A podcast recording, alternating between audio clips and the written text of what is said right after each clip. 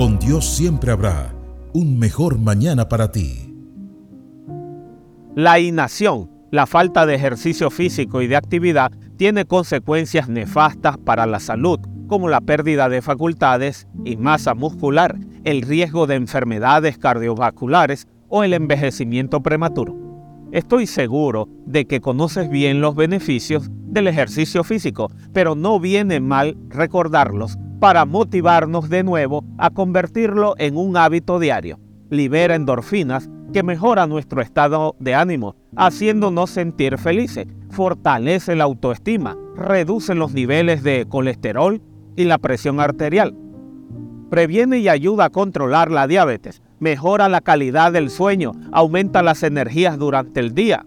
Dice primera de Timoteo, aunque el ejercicio físico sirve para algo, la piedad es útil para todo, porque tiene promesas de vida para el presente y para el futuro.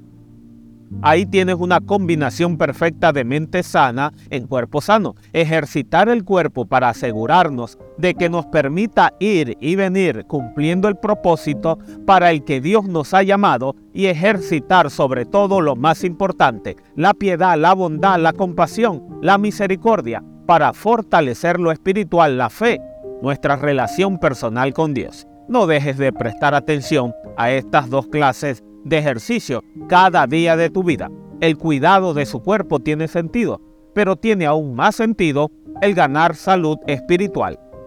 Gracias al caminar diario con el Señor. Es un programa de ejercicios con valor eterno para mantenerte espiritualmente en forma. Sigue caminando con el Señor y así habrá un mejor mañana para ti.